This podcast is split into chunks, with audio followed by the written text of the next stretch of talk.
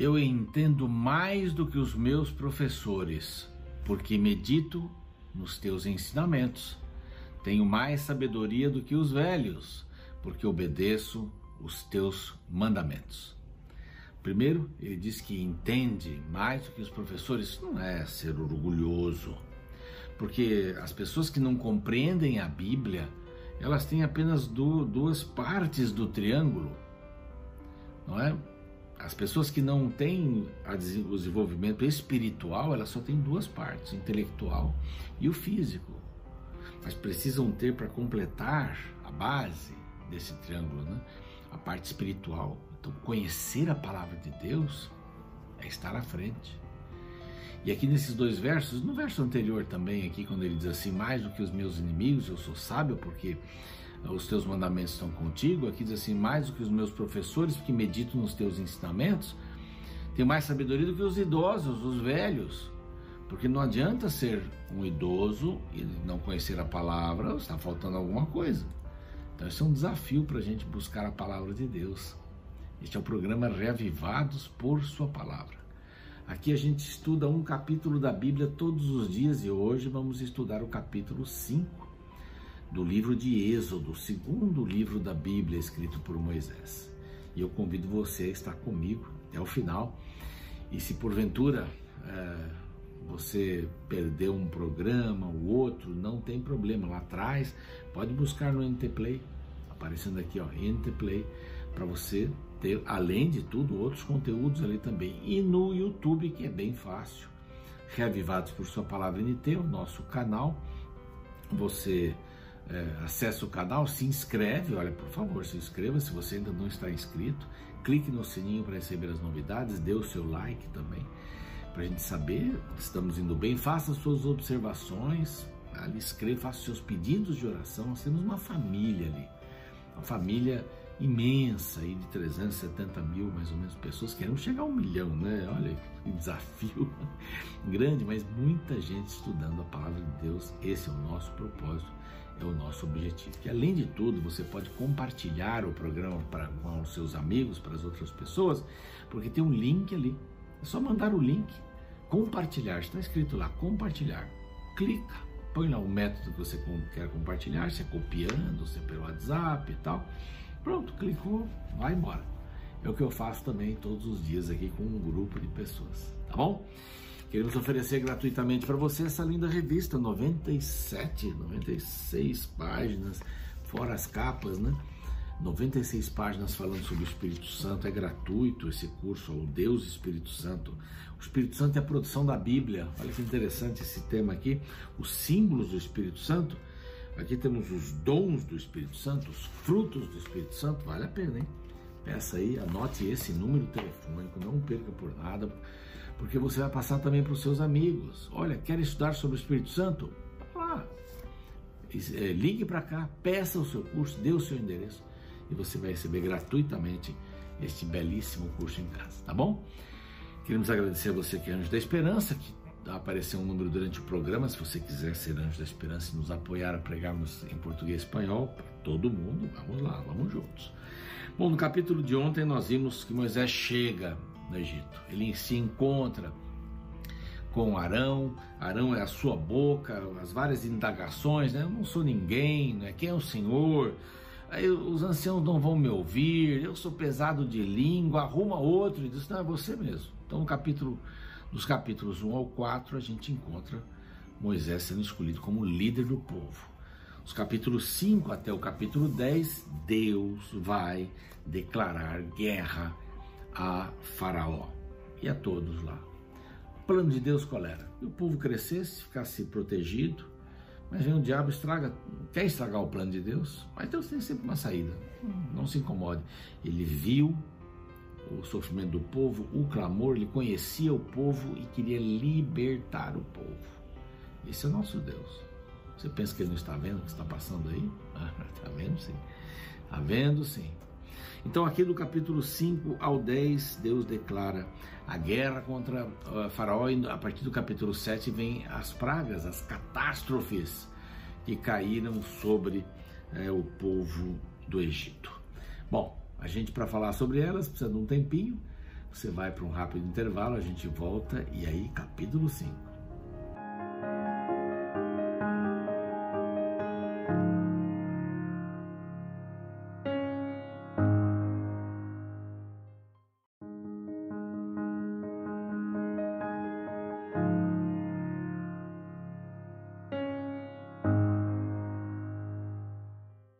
De volta com o seu programa Revivados por Sua Palavra aqui da TV Novo Tempo, todos os dias às seis da manhã. Estamos juntos aqui e através do NT Play, através do YouTube, através do Spotify, através do Deezer também, você pode ouvir, né? ver e ouvir o programa, ouvir no seu carro, né? para não criar nenhum problema e assim você vai ter a palavra de Deus no seu coração sendo colocada todos os dias. O que a gente faz aqui não é um estudo profundo, teológico, a gente tira algumas lições do capítulo e eu acredito que você possa tirar outras lições e possa encontrar outros queridos amigos que também estudam um capítulo por dia com outras lições. Quanto mais estudarmos, melhor. Não é? Vamos lá, capítulo 5. Aqui no capítulo 5 a gente encontra Moisés e Arão agora falando com o faraó. Todo o processo do capítulo 1 ao capítulo 4, Deus chama um líder, chama o líder. Ele foi, é, não sou ninguém, tal, ele manda outro, etc. Não, é você. O que você tem na mão? Um cajado. Usa o cajado. Esse cajado é um símbolo de que você vai cuidar do meu povo. Então não solte o cajado. Não esqueça o cajado. Hein? Leve sempre o cajado. E foi o que Moisés fez. Conversa com os anciãos, os anciãos se entusiasmaram bastante e agora chega a vez de Moisés e Arão irem diante de Faraó. Pensem aqui comigo um pouquinho. Moisés conhecia aquele palácio como ninguém, ele passou a sua infância ali, a sua juventude no palácio, aprendeu ali junto eh, como se fosse filho da filha de Faraó. E a gente encontra Moisés voltando com Arão, Arão possivelmente nunca tivesse entrado diante de Faraó. Mas Moisés era um homem respeitado, ele conseguiu entrar dentro do palácio. Não é? era? Os mais velhos sabiam quem era ele. Os mais velhos sabiam da sua história. De alguma forma, possivelmente até o, o faraó né, poderia ter conhecido. Muitos acham que esse faraó é aquele que brincava com Moisés e tal. Pode até ser. Mas vamos lá, então Assim diz o Senhor. Eles começaram logo com assim diz o Senhor. Estamos em nome de quem? Estamos em nome do Senhor. Do Senhor. É um Deus. É, quantos deuses tinha o, o, Egito, né? Segundo aí alguns sites, aí alguns materiais de procura, mais de dois mil deuses e deusas. É muito Deus, não? Ah, havia pelo menos os mais importantes aqui, os mais conhecidos, né? Eu até notei aqui o Geb, Nut, Shu, são nomes dos deuses. Tefnet, Amon, Ra, Anubis, Bastet, Bes, Rapi, não vamos falar sobre Rapi, depois vamos falarmos sobre as, as, pragas, sobre Amon também, sobre Nut, sobre Geb, que são deuses que foram é, assim atingidos com as pragas diretamente, deuses inexistentes, né? E aí tem uma porção de outros nomes, Isis, né, que é conhecido, Horus, são mais conhecidos, Maat, Mut, Neftis, Osíris, Pata, Patá, Uptá, Sete, Sucos, Tote, e aí tem uma porção de outros deuses, segundo alguns, uns dois mil mais ou menos, é muita gente, né? É muita gente, muitos deuses, um deus para cada dia ainda sobra, dá para quase uma década, né? Muito bem, então Faraó diz: peraí, quem é o Senhor para que ele ouça a voz e deixe o povo ir? Não conheço o Senhor, nem tampouco deixarei ir a Israel. Eu não conheço esse Senhor e não vou deixar ir Israel. Ponto. Eu tenho dois mil deuses para me preocupar. Não é? Ele ele era uma encarnação dos deuses mais importantes, né? Osíris, Horus. Ele era a encarnação de todos os deuses, vamos dizer assim. Ele era um deus, faraó. Você não conhece Deus, não. Eu sou um deus, mas não tenho nem o cartão dele aqui. Não sei quem é. E também não vou deixar sair o, o, daqui de jeito nenhum. Vocês são uma nação que nós escravizamos. Entendeu, Moisés? Eu não tenho nada a ver com o seu Deus. Seu Deus deve ser muito pequenininho para permitir que vocês fossem escravizados. E olha, é um Deus só, eu tenho dois mil, segundo aí algumas fontes. Digamos que duas, três centenas já era muita coisa, né? Só esses 25 mais importantes que eu li também já eram, eram muitos deuses, mas tinham muitos deuses. Os gregos foram influenciados, aliás, os romanos foram influenciados, os babilônicos também foram influenciados. Deuses, deuses, deuses, deuses. O diabo quer isso mesmo, é que temos vários deuses, vários deuses. O Deus do prazer, o Deus do poder, o Deus do dinheiro, o Deus da solidão, o Deus da beleza, é, do prazer, né? Como já mencionei. Então, vocês não vão sair porque eu não sei quem é esse Deus. Não sei. Pior coisa, não conhecer a Deus. Quem não lê a palavra de Deus não conhece a Deus. A árvore foi criada por Deus. Eu olhei para lá porque é que tem árvores nessa direção aqui de casa. Eu moro no é, segundo andar, mas parece o terceiro, porque é intermediário e tal, etc. Eu, não é bem alto, mas a gente vê, as árvores estão aqui, as copas estão aqui. É uma árvore maravilhosa, mas ela não fala de Deus. Aqui, olha, esse antúrio, né? Eu gosto muito. Fica ali na sombrinha, depois eu ponho aqui quando vou gravar. Esta daqui é cenográfica, né? Mas as árvores não falam de Deus, não dizem quem é Deus. Tem gente que adora as árvores, as estrelas, né? qualquer coisa. Não conheço Deus. Mas você conhece a Deus aqui, olha, nesse livro. Está aqui. É nesse livro. Não conheço o Senhor, nem tampouco sairão. Mas prosseguiram: O Deus dos Hebreus nos encontrou. Deixa-nos ir, pois, a caminho de três dias no deserto, para que ofereçamos sacrifícios ao Senhor, nosso Deus, e não venha ele sobre nós com pestilência ou com espada. A coisa vai ficar feia, hein, Faraó? Então lhe disse o rei do Egito: Por que Moisés e Arão? Por que interrompeis o povo no seu trabalho? E diz vossas tarefas, não me perturbe. Continue lá, fazendo tijolos lá fazendo aquelas pedras enormes para colocar nas pirâmides, sei lá qual o trabalho que eles estavam realizando. Mas você estão atrapalhando o povo, rapaz. Então, imagina três dias, três dias para ir, três dias para voltar, um dia para cultuar, você está maluco. Uma semana de trabalho custa muito dinheiro. Estou mais interessado no trabalho que nas pessoas. E era exatamente isso. Eles foram escravizados, o povo está crescendo demais. Nós vimos isso em capítulos anteriores. Então vamos escravizá-lo antes que eles tomem o nosso reino. Bom, então lhes disse o rei, ó, por que Moisés? Assim, já li aqui. O povo da terra já é muito, e vós o distraís das suas tarefas? Ai, rapaz, só pensava em sugar o povo, só. Não via o povo com amor, com dedicação, e olha, muitos patrões, né? Pensa exatamente nisso, quanto é que eu vou ganhar com você? Ganância. Ganância é uma coisa horrível. Ganância torna você um objeto do seu Senhor. É, a gente tem que fazer alguma coisa que nos dê alegria no trabalho, né? Não é só ganhar dinheiro para sobreviver, não. Mas é uma coisa que nos dê alegria.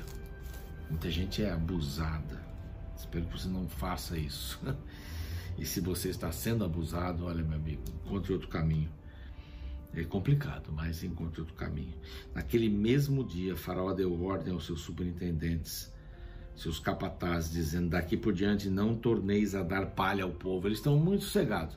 Eles vão buscar palha, eles vão fazer o tijolo. Tá bom? E vão fazer o mesmo número de tijolos. Vão ter que pegar palha de madrugada, sei lá quando, mas ele oprimiu mais ainda o povo. Não precisava fazer isso. Ele precisava do trabalho do povo. É coisa maluca, né? Eu preciso daqueles trabalhadores mas eu vou massacrá-los. Estou perdendo. Se um chefe faz isso e massacra os seus trabalhadores, a gente vai ficar doente. Gente vai ficar doente. Pessoas experientes poderão parar de trabalhar, poderão até ser mandadas embora por causa de ou por doença, não pode ser mandado embora, né? mas podem ser aposentados por doença. Vale a pena isso? Massacrar? Não, se precisa, contrate mais mas que todos tenham uma vida decente. O faraó estava acabando com a vida decente dele, o que, o que alguns empregadores fazem. Agrave o serviço sobre esses homens para que nele se apliquem e não deem ouvidos às palavras mentirosas de Moisés e de Arão. Que é esses camaradas, esse almofadinho aí que viveu aqui, agora tá voltando aí para querer o quê, né? Então saíram e falaram exatamente: e de vós mesmos já juntai palha onde puderes achar. Não vamos nem dizer onde tem, para fazer os tijolos. E aí a coisa começou a ficar. E os superintendentes os apertavam, verso 13. Acabai vossa obra, tarefa do dia, como quando havia palha, e foram açoitados os capatazes dos filhos de Israel, né?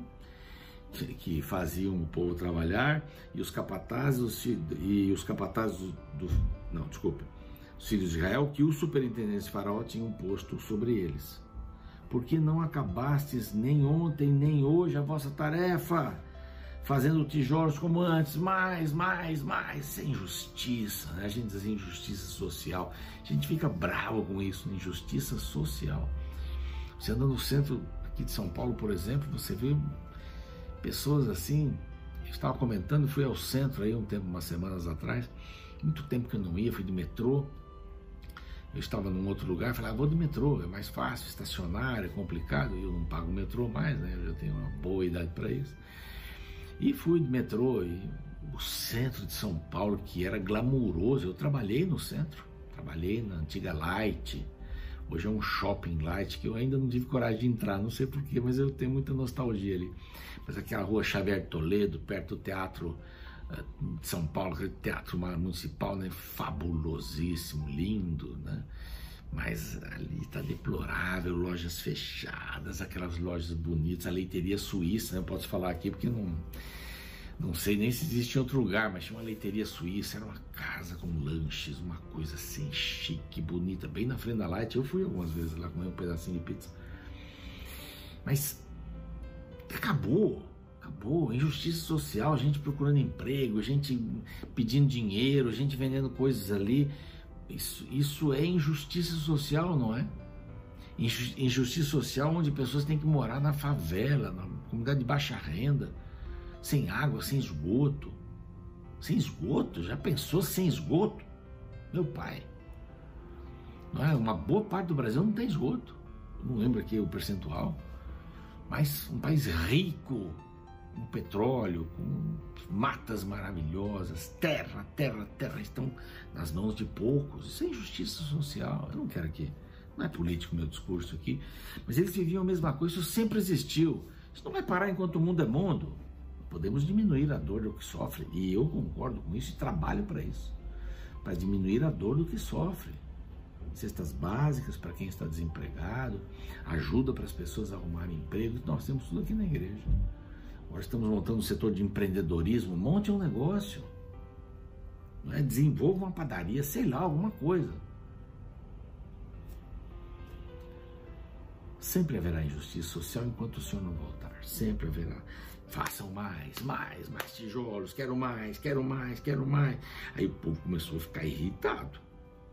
Verso 19 diz assim: Então os capatazes dos filhos de Israel se viram em aperto. Porquanto se lhes dizia: Nada diminuireis dos vossos, dos vossos tijolos, da vossa tarefa diária. Verso 21. Bom, Moisés saiu da presença de Faraó, etc e tal.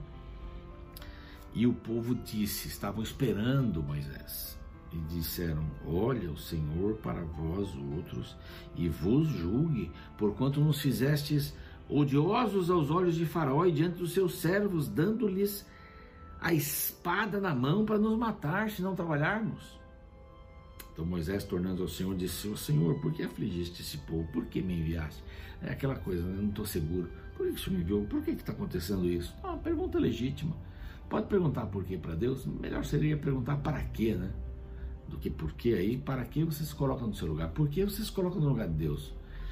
Mas o que está acontecendo? Pois desde que me apresentei, Faraó aumentou. Aí disse o Senhor, capítulo 1, verso 6, que está ligadinho aqui. Vejam só, vejam uma coisa. Agora verás o que hei de fazer a Faraó por mão poderosa, não a sua, a minha. Os deixará ir e por mão poderosa, não a sua, a minha, os lançará fora da sua terra. E falou mais o Senhor a Moisés e disse: Eu sou o Senhor. Verso 2, capítulo 6, que é para amanhã. Só para você ter uma ideia. Bom, estamos diante de injustiças sociais que vamos fazer ontem tentar diminuir. Não precisa criar uma revolta, uma revolução para isso. A igreja não é para isso. Mas é para ser sensível às necessidades das pessoas que Deus abençoe você a ser sensível sensível, o olhar para os outros, as necessidades dos outros. Hoje é aquela pessoa, amanhã eu poderia estar ali, estar ali ou alguém muito íntimo. Então que Deus possa abençoar você. Agora a história continua. Capítulo 6. Deus diz que vai tirar Israel de lá. Vão passar uns apuros, mas vocês vão sair de lá. Amanhã, capítulo 6. Vamos orar, Pai querido, pedimos a tua bênção que diante das mazelas da humanidade nós possamos agir cautelosamente, agir com o coração, com amor, para podermos abençoar as pessoas e que elas saiam desta pobreza extrema, do estado de miserabilidade e façamos isso em nome de Jesus, sem uma bandeira, sem uma bandeira política. A única bandeira é a bandeira de Jesus Cristo. Façamos isso por amor como irmãos diante dos necessitados, em nome de Cristo. Amém. Encontro você amanhã, capítulo 6. Não perca. Até lá. Mark Twain é o autor de um interessante pensamento que declara: Nenhuma quantidade de evidência irá persuadir o idiota. Infelizmente, este é o caso de Faraó, o rei do Egito, conforme registrado no livro de Êxodo. No capítulo 5, depois de receber o pedido de Moisés para que libertasse o povo de Israel, o governador egípcio respondeu de forma arrogante no verso 2. Respondeu Faraó: Quem é o Senhor para que lhe ouça eu a voz e deixe ir a Israel? Não conheço o Senhor, nem tampouco deixarei ir a Israel. A pergunta de Faraó é central em todo o desenrolar do livro de Êxodo. Seus questionamentos não partiam de alguém que tinha dúvidas e queria aprender, mas era uma pergunta que esboçava arrogância. No contexto do Egito, o faraó era considerado um deus na terra. Assim, ele se julgava superior a todos os homens e igual a qualquer deus. Por isso, não se sentia na obrigação de obedecer ao Deus de Israel. A partir de sua arrogante pergunta, Deus inicia um longo processo de revelação de sua pessoa para o mundo. Porém, ao longo da história, percebemos que, apesar de todas as claras evidências enviadas do céu, não foram suficientes para convencer o coração de Faraó. Isso porque ele fazia perguntas para as quais não queria resposta.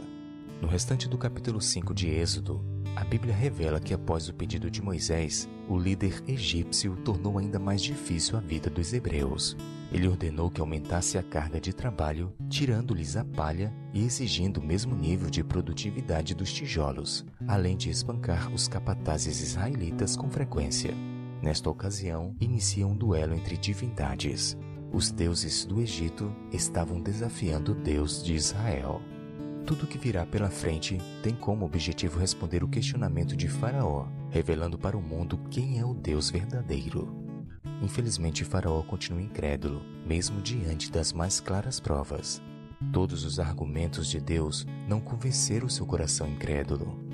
E sabe, este personagem do passado é um sinal do perigo de ficarmos tão apaixonados por nossas ideias a tal ponto de não nos abrirmos para a possibilidade do erro, mesmo diante das mais convincentes provas.